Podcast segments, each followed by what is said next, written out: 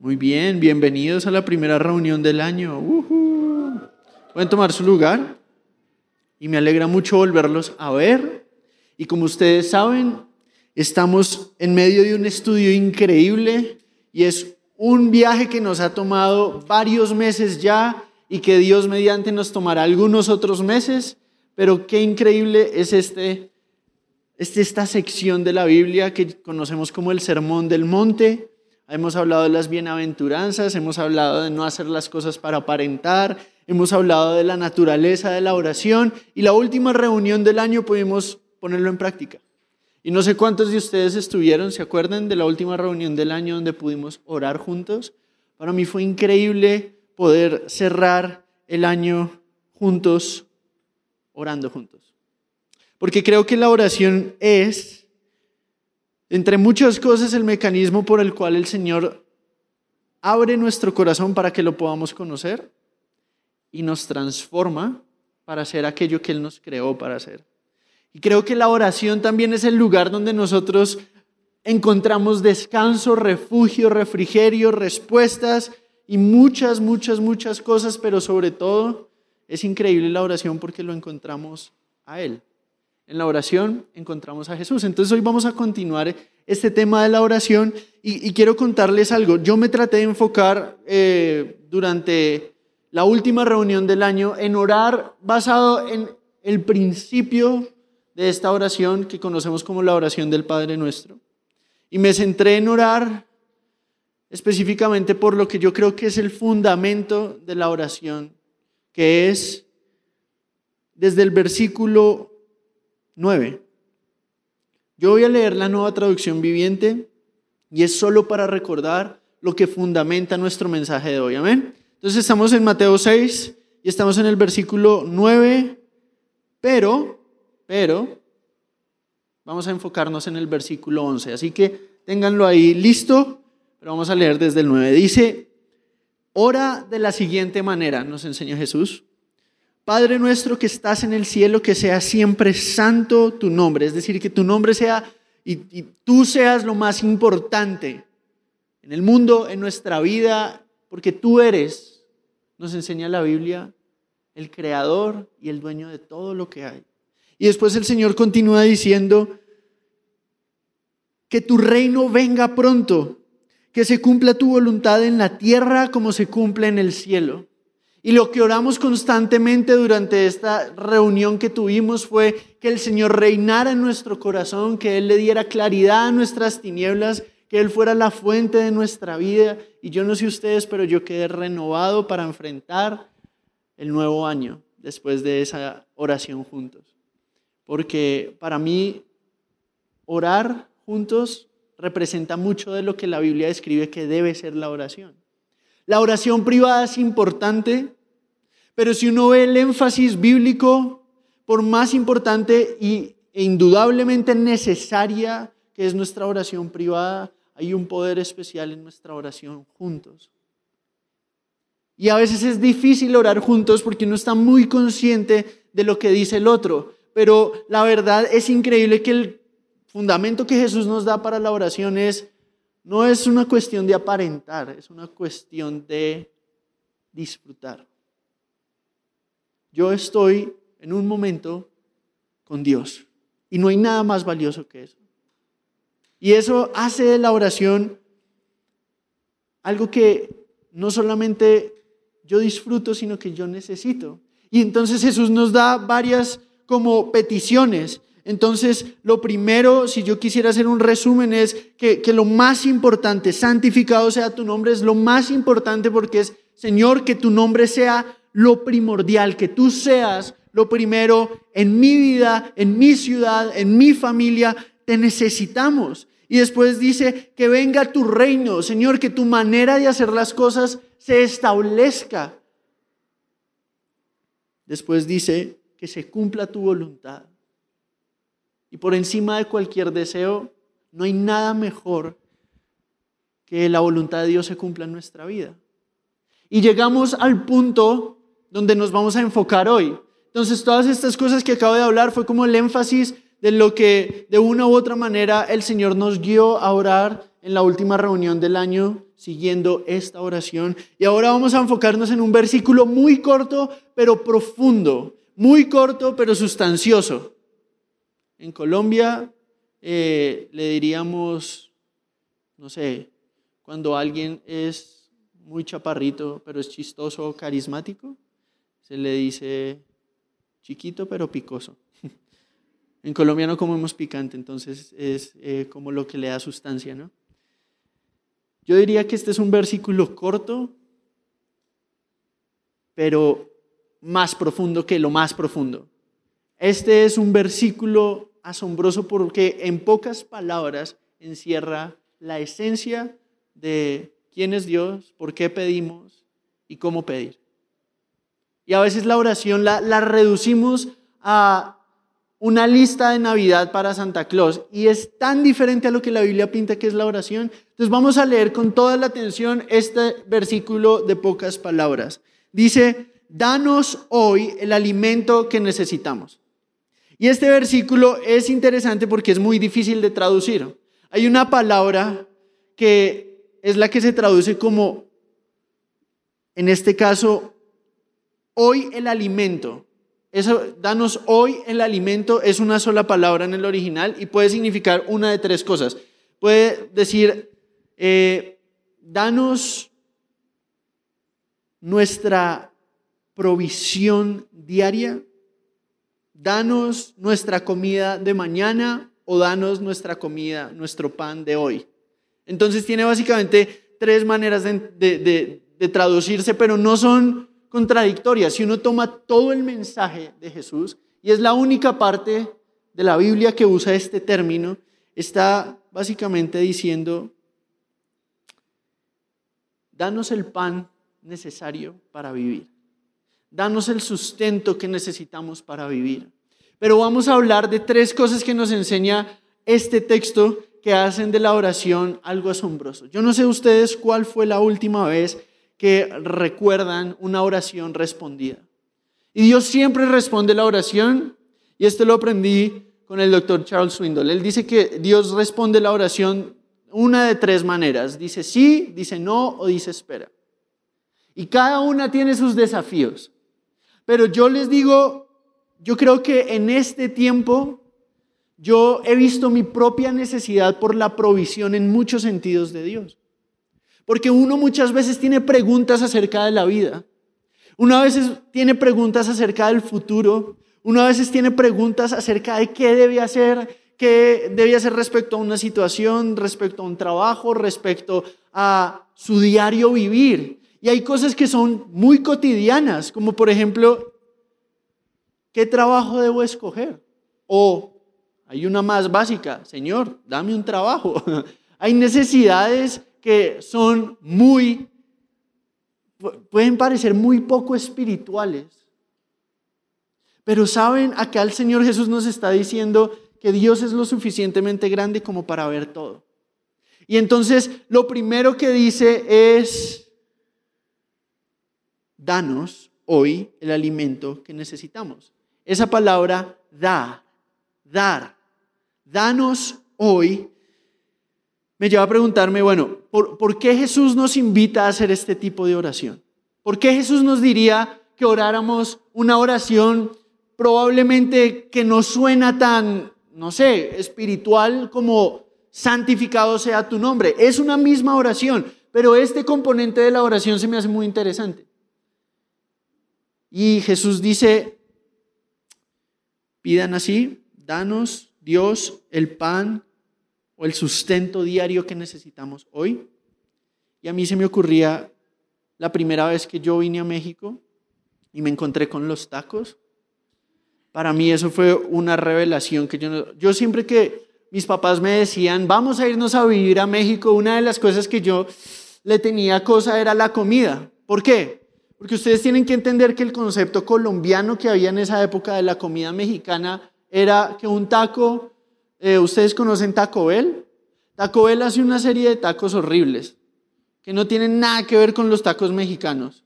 Y entonces es, un dorito, pero sin el queso enorme, que ellos le llaman tortilla, doblado en U, ¿no? Y el taco para ellos es carne molida con una salsa que se llama chili. ¿Si han probado el chili alguna vez? Y luego le echan mucha lechuga y limón encima y eso es un taco. Pero realmente eso no es un taco, eso es como si una flauta se hubiera vomitado y eso es lo que salió. ¿Sí me hago entender? Es una mala flauta, es como, no sé, como, nada, en fin, no, no tengo más ejemplos, pero es, e, es una burla. Entonces yo decía, no, yo me voy a ir a México, pero yo no quiero, yo no quiero Taco Bell todo el tiempo. Poco sabía yo que acá ni siquiera existe Taco Bell y por muy buena razón, porque tienen el taco real. Entonces yo me acuerdo que llegué y nuestros amigos de Soplo de Vida, Giré y, sus hermanos, bueno, Giré es el hijo del pastor de Soplo y yo me acuerdo que él me dijo, no, pues vamos a llevarte a los tacos de verdad. Y habían tacos con nombres que yo no sabía ni siquiera que eran palabras en español. Por ejemplo, yo no sabía que la palabra suadero existía. No estaba en mi vocabulario. En 18 años de vida jamás había escuchado la palabra suadero. Y yo me acuerdo que me llevaron, ellos tenían las oficinas de la iglesia en la Roma, en la colonia Roma, en la calle Mérida, y de ahí a los tacos que quedan en la calle Yucatán, eh, que muchos de ustedes conocen porque son un emblema, ¿no? los tacos de la Roma, yo me acuerdo que yo iba caminando la primera vez y yo dije, ¿a dónde me van a llevar? Entonces Jiré pide por mí, el hijo del pastor, y me dice, vas a probar estos tacos, deme dos de suadero y un campechano. Y yo no sabía que estaba a punto de experimentar nuevas dimensiones de la felicidad. Entonces yo me acuerdo que dije, bueno, ¿esto, esto cómo se llama? Suadero. Y yo le entendí, ¿sudadero? Yo le agregué una D, ¿por qué? Pues porque nunca había escuchado de suadero, no se me decía, bueno, en fin. El caso es que vi la carne y le pregunté, ¿qué carne es? Me dijo, no preguntes, solo come. Yo le dije, bueno, en tu nombre comeré. Y le metí el mordisco a, eso y hagan de cuenta que una explosión en mi mente y empezaron a aparecer flores, el mundo empezó a cobrar color. Ah, mentiras. Pero desde ahí nunca los pude soltar. Llevo 10 años acá y siempre cuando viajo a Colombia pienso en los tacos y digo, había una verdad que yo no conocía. Ahora es interesante que cuando uno lee la Biblia, la comida tiene un rol. No el rol que le da nuestra sociedad, porque vivimos en un mundo y nosotros tenemos una tendencia a darle el lugar de Dios a las cosas. Pero las cosas realmente se disfrutan cuando se usan de la manera en la que Dios las creó. Cualquier persona que entrona la comida en su corazón va a terminar destruida física, espiritual, mental, emocionalmente, en todas las áreas. Porque la comida, por más importante que sea, no puede llenar el deseo real del corazón de plenitud, de seguridad y de vida. Pero la comida es un buen ejemplo. Y la Biblia usa la comida como una imagen. De hecho, Jesús mismo se describe en Juan capítulo 6 diciendo, yo soy el pan de vida. Pero ¿por qué Él se describiría como el pan de vida? Antes de hablar de eso, necesitamos primero ver lo que Jesús nos dice que oremos. Danos, ¿a quién le estamos diciendo? Al Padre, danos el pan necesario, el pan que necesitamos hoy. Y lo primero que, el Señor nos enseña es esta palabra dar, porque dar es confesar nuestra absoluta dependencia y necesidad. Es decir, nosotros pedimos esta oración porque Dios tiene el poder para contestar este tipo de oraciones. Y lo primero que quiero que veamos es, pedimos porque Dios tiene el poder y nosotros tenemos una necesidad. Y nuestra necesidad física nos recuerda una necesidad más profunda, que es nuestra necesidad de vida real, de vida que no solamente es necesaria, sino que es placentera. Y no solamente es placentera, sino que también es segura. Todos nosotros anhelamos las mismas cosas. Tenemos nuestra humanidad en común y el corazón del ser humano tiene una sed específica. pero a veces el problema es que vamos a todas las fuentes vacías para tratar de llenar nuestro corazón. Y entonces cuando Jesús nos dice que le pidamos al Padre, en otras palabras, cuando yo hago una oración, yo estoy confesando mi necesidad y el poder de Dios para suplir.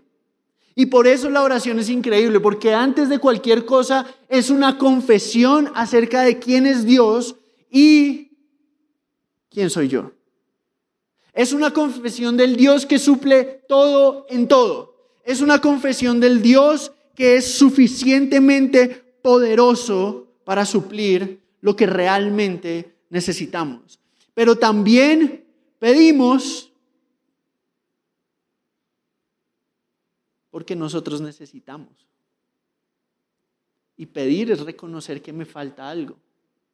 Y mucha gente está tan acostumbrada dentro de la iglesia a tratar de llenar sus vacíos con cosas huecas y al mismo tiempo decir que aman a Dios, que son como el pueblo de Israel en Jeremías capítulo 2. El pueblo de Israel tenía un problema y es que quería adorar a Dios y quería adorar al mundo al mismo tiempo. Es decir, quería caer bien en la iglesia y levantar las manos y saber todas las respuestas bíblicas, pero al mismo tiempo sus afectos, sus inclinaciones tenían un hambre por las cosas que nos llenaban. Y es como una obesidad espiritual. Ustedes saben que todo aquello que hacemos Dios, que no es Dios, nos destruye. Por ejemplo, la comida es un ejemplo perfecto. La comida que hace cuando una persona come en exceso, el cuerpo le puede decir basta, pero su instinto le dice sigue y en el proceso se destruye física, emocional y espiritualmente. Porque no fuimos diseñados para vivir para la comida. No fuimos diseñados para vivir por algo que este mundo nos puede quitar o que se puede acabar. Fuimos diseñados con un anhelo mucho más profundo. Entonces cuando pedimos, nosotros decimos, Señor, danos hoy el pan de cada día, es confesar y lo pedimos porque estamos confesando nuestra dependencia y necesidad. Y también estamos reconociendo de dónde viene nuestra provisión. Y eso, hay un texto que lo encierra increíble. Filipenses capítulo 4, versículo 19 dice esto. Y este mismo Dios, quien me cuida, suplirá todo lo que necesiten de las gloriosas riquezas que nos ha dado por medio de Cristo Jesús. Es decir, Dios suple para nuestras necesidades de acuerdo a sus recursos, no a los nuestros. Y eso es importante que ustedes lo entiendan desde este punto en su caminar cristiano. Cuando ustedes le piden algo al Señor, Él no opera desde nuestros recursos, sino desde su poder. Y cuando yo voy al Señor en oración, a mí me encanta centrar mi mente en el hecho de que Él puede hacer mucho más allá de lo que puedo yo pensar o imaginar. Que Él va mucho más allá de mis limitaciones. Y cuando yo entiendo eso, hay un anhelo en mí por orar a aquel que puede hacer mucho más y aquel que ve mucho más allá de lo que yo puedo ver. Y a veces nuestra oración se vuelve fría y vacía porque se vuelve una lista superficial de peticiones porque no entendemos a quién nos estamos acercando. Nos estamos acercando a un Dios que es poderoso. Eso quiere decir que Él tiene recursos que nadie más tiene porque Él es dueño de todo lo que hay. Y antes de que crean que yo les estoy predicando un mensaje, eh, no sé, que de pronto ustedes han escuchado mil veces o que de pronto puede sonar materialista, examinen su corazón cómo son sus peticiones. ¿Y por qué le está pidiendo eso a Dios? ¿Y con qué actitud lo hace? Porque nuestras peticiones, nuestras actitudes revelan mucho de lo que pensamos acerca de nuestro Dios. Cuando yo oro como si no importara, es porque estoy creyendo implícitamente que Dios no escucha.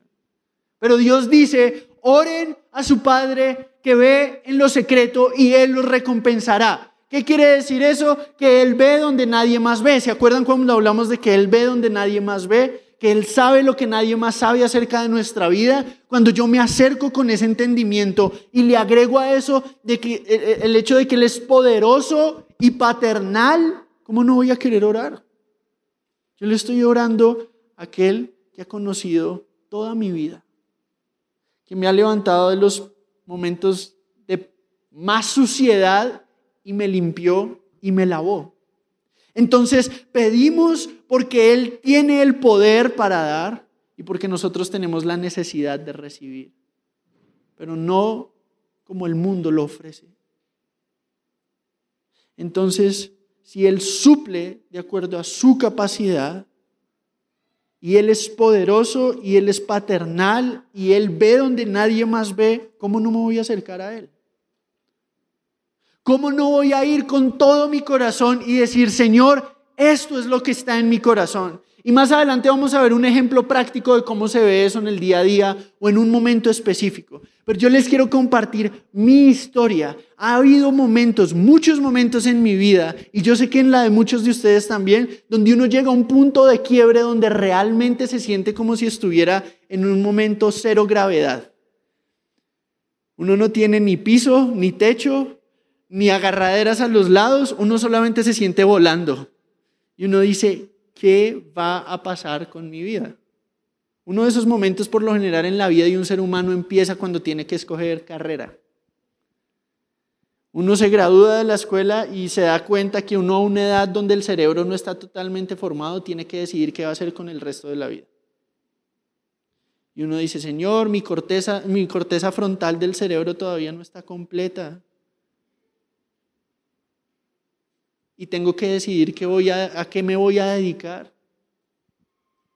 Y a veces uno le gustaría que Dios respondiera, hijo, escoge arquitectura en el TEC de Monterrey. Gracias, Señor. Inscríbete el martes, ¿no? Y así no opera el asunto. Uno quisiera abrir la Biblia y decir, cásate con Mirella. Sí, Señor. Pero la Biblia no opera así. La Biblia nos dice, la manera de discernir lo que es mejor es pasar tiempo con Dios. Ah, pero eso no es una respuesta. No es la respuesta que tú quieres, pero es la respuesta que necesitas.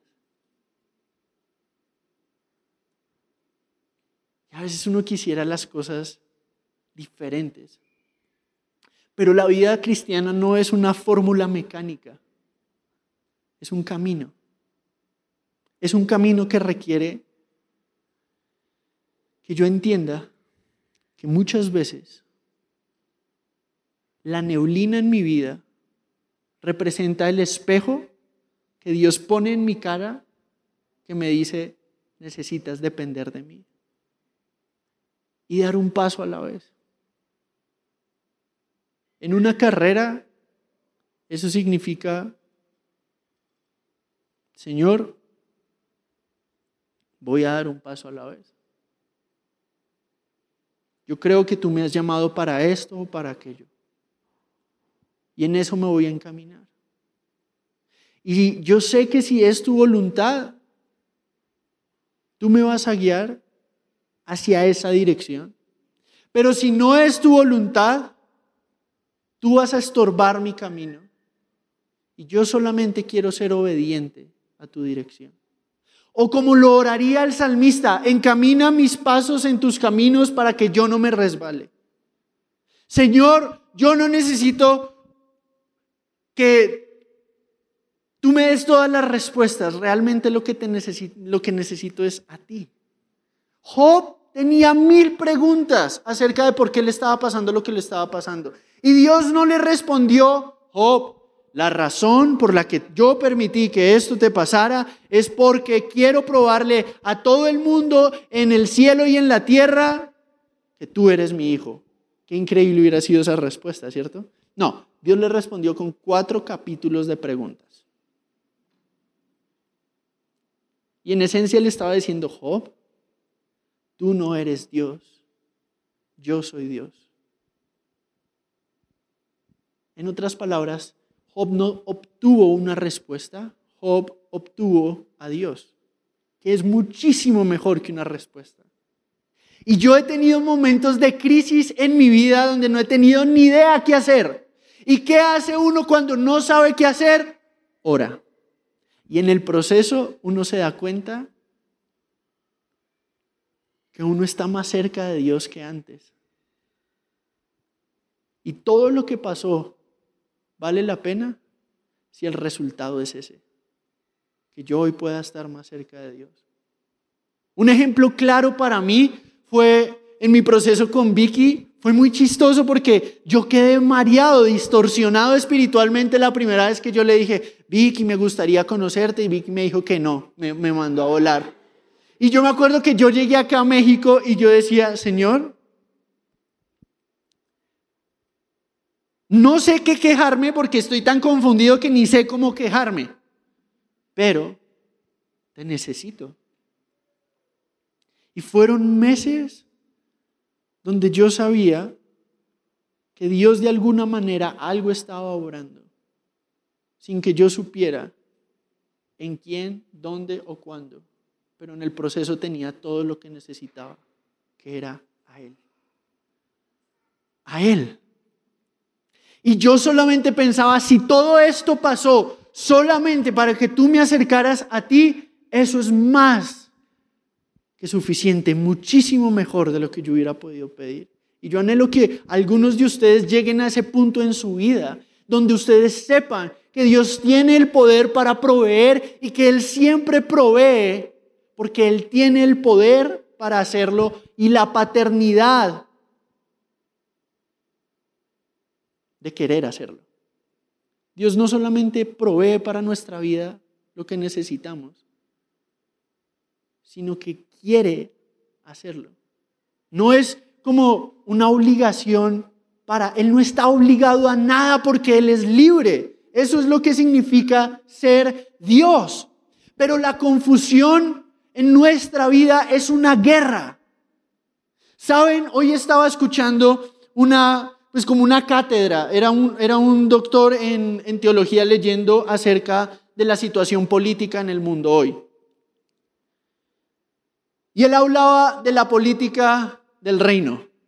La política básicamente es, o responde la pregunta, ¿qué es lo que es un ser humano y cómo ese ser humano puede vivir pleno, ¿no? Feliz y básicamente ordenar las relaciones entre humanos para que todos sean felices. Es la, idea. Pero, pero el, el orden en la Biblia es diferente.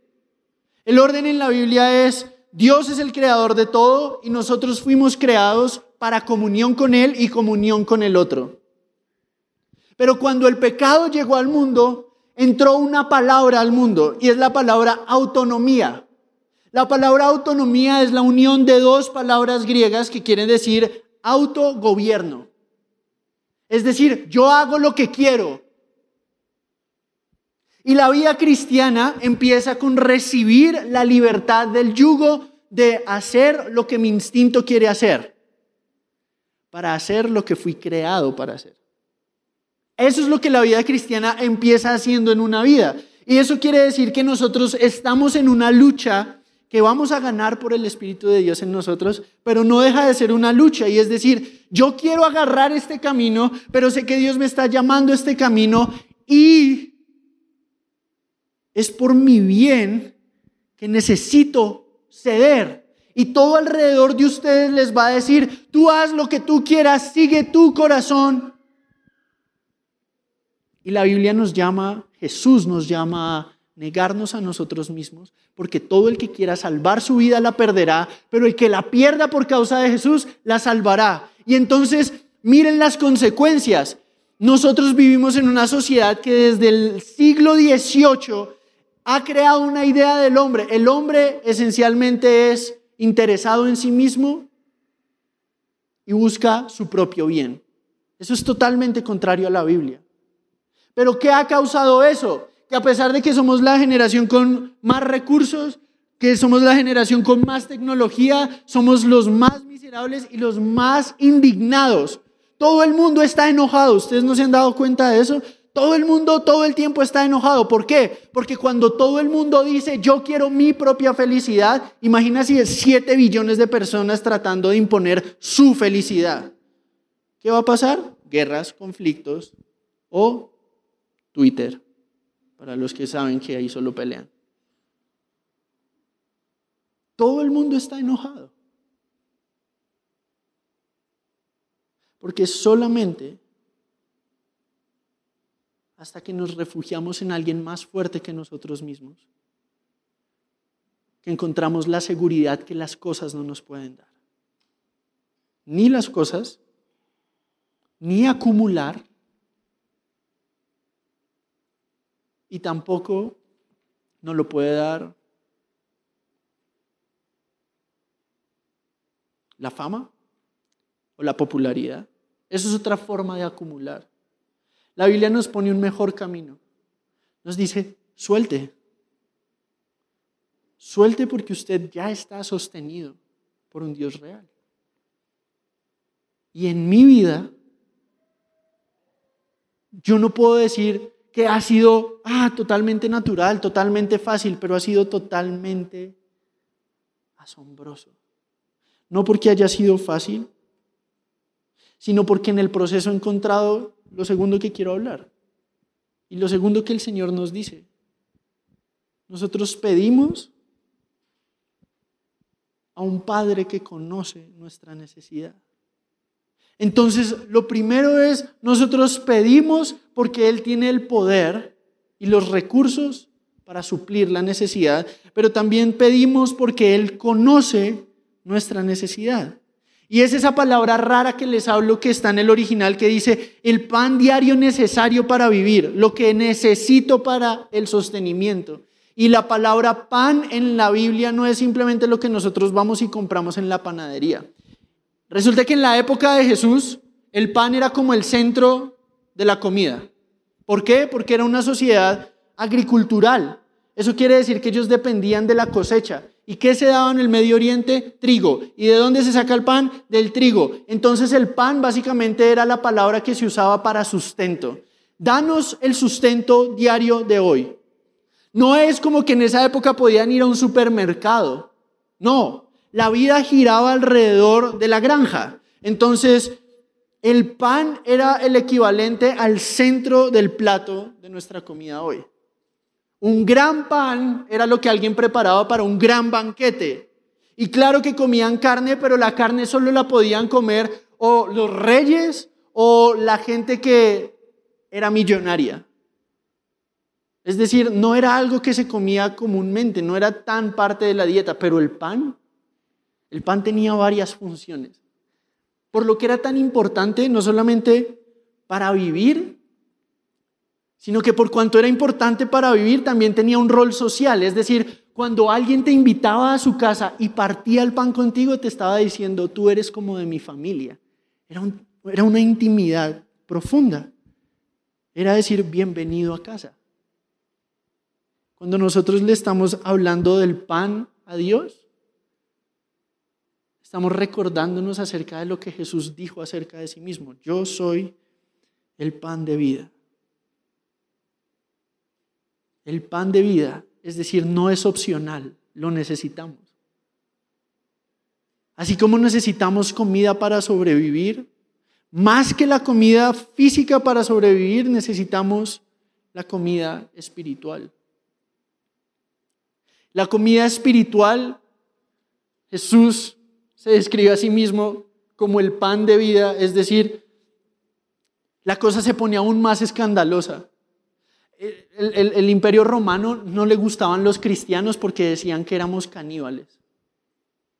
Porque la acusación era, esa gente come sangre y, y carne. Se referían a la Santa Cena, pero ellos decían, son unos caníbales, se comen, comen un cuerpo cada ocho días. Y Jesús lo pintó en esos términos. Cuando él levantó el pan y lo partió, estaba diciendo, ¿saben? cómo lo pone Tim Keller, él dice, todo lo que yo como tiene que morir antes de alimentarme.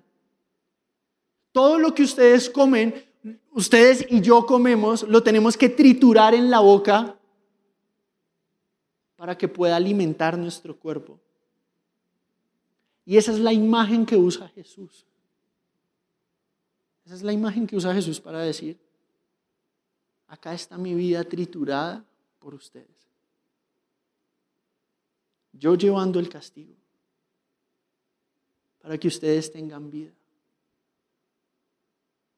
Y el pan de vida quiere decir no solamente que, me sustenta, pero también me invita.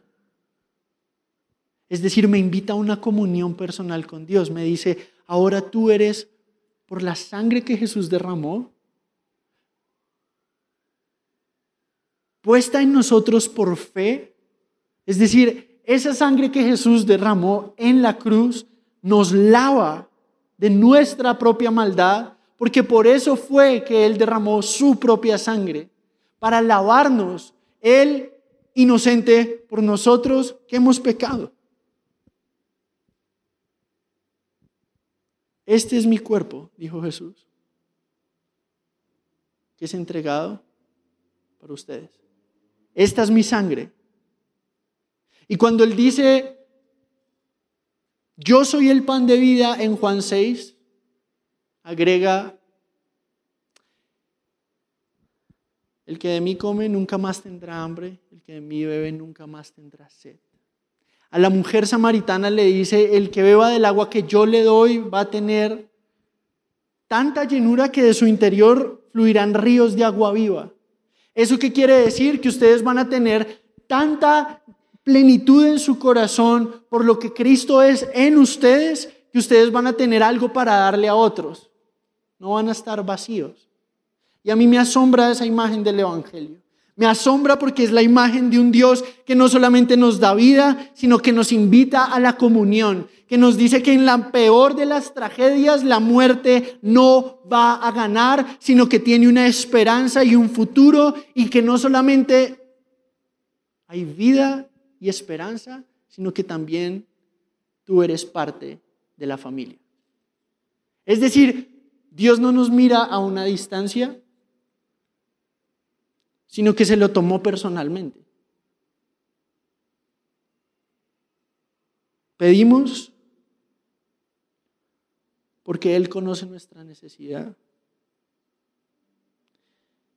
Y Él conoce nuestra necesidad mejor que nadie porque Él se entregó a sí mismo para suplir nuestra mayor necesidad. Y nuestra mayor necesidad es poder vivir perdonados. Y eso es lo que todo el que ha puesto su confianza en Jesús recibe. El perdón del único que tiene el panorama completo. Y no solamente eso, sino que es lleno, es seguro.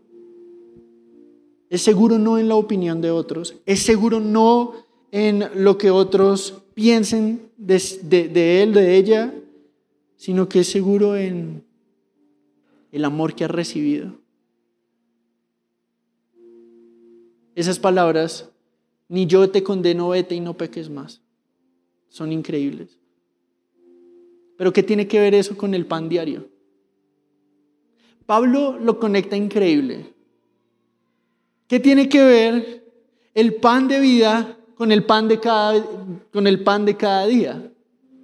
Muchos de ustedes dicen, sí, eh, eso está bien, pero no veo qué tiene que ver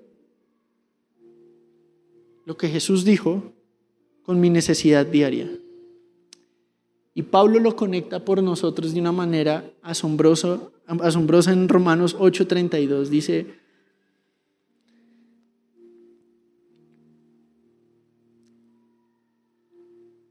vamos a leer desde el 31, dice, ¿qué podemos decir acerca de cosas tan maravillosas como estas?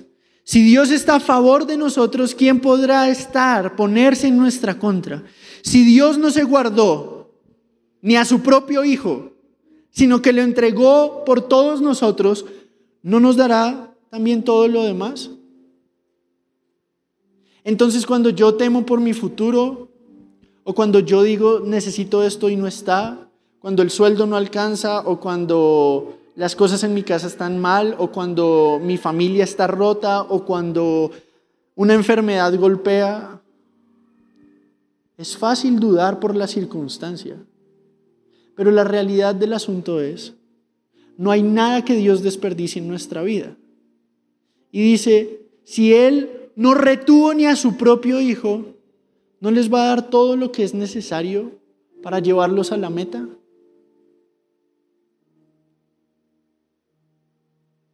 Y entonces, ¿qué nos separará del amor de Dios? Nada. Y en todo lo que Él permite, Él está obrando para nuestro bien. Hay un texto que resume bien lo que quiero decir, otro texto que resume bien lo que quiero decir, pero este texto muchas veces es mal empleado. Dice así, Jeremías 29:11. Pues yo sé los planes que tengo para ustedes, dice el Señor, son planes para lo bueno y no para lo malo, para darles un futuro y una esperanza. Son planes de bien y no de mal para darles un futuro y una esperanza. Vuélvalo a leer, porque yo sé los planes que tengo para ustedes. Eso, miren el contexto. El pueblo de Israel estaba siendo llevado a esclavitud, exiliado, y no entendían qué está pasando. ¿Ya se acabó todo? Y Dios les estaba diciendo, no, no todo está acabado porque yo sé lo que quiero lograr con lo que estoy permitiendo en ustedes hoy. Y en otras palabras, más adelante les dice, su corazón se llenó de idolatría, su corazón se alejó de mí y ustedes están autodestruyendo. Por eso permití lo que permití para traerlos de vuelta a mí. Yo no puedo decir que esa es la razón por la que Dios permitió una dificultad en mi vida o en su vida, pero puede ser una opción entre muchas cosas. Pero lo que sí puedo decir con seguridad es que lo que sea que esté pasando para aquellos que han sido adoptados por Dios, perdonen ese ruido, eran aliens tratando de contactarnos, pero lo que sea que esté pasando, no es un sinsentido. Cuando está en las manos de un Dios que opera todas las cosas, buenas y malas, para nuestro bien y para su gloria. Y ni siquiera la muerte puede separarnos de su amor.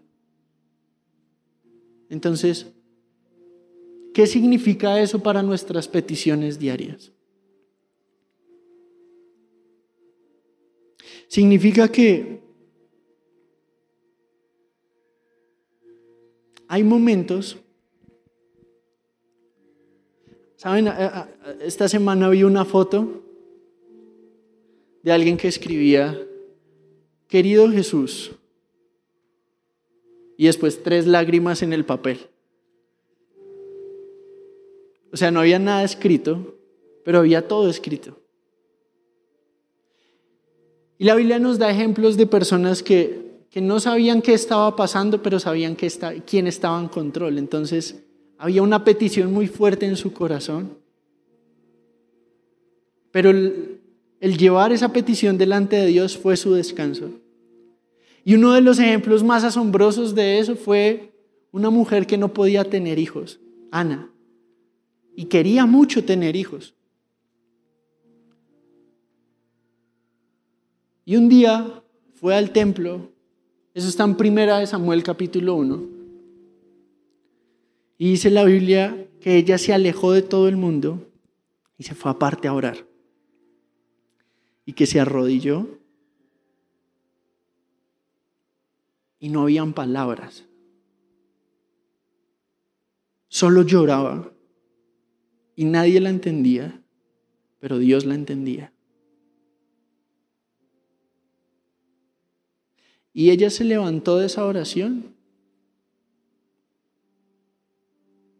tranquila y feliz, porque ya el asunto no estaba en sus manos, estaba en manos de Dios.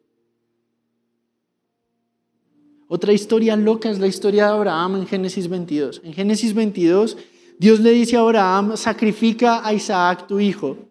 Y Abraham en todo el camino solamente hizo silencio. Y cuando las personas que lo ayudaron a él y a su hijo a llegar al monte donde lo iba a sacrificar, le preguntan, ¿dónde está el cordero para el sacrificio? Su mismo hijo le pregunta, ¿dónde está el cordero para el sacrificio? El papá le responde a los trabajadores y les dice, o sea, eh, Abraham le responde a los trabajadores y les dice, ¿saben qué? Espérenme acá, vamos a ir a adorar a Dios y ya regresamos, los dos.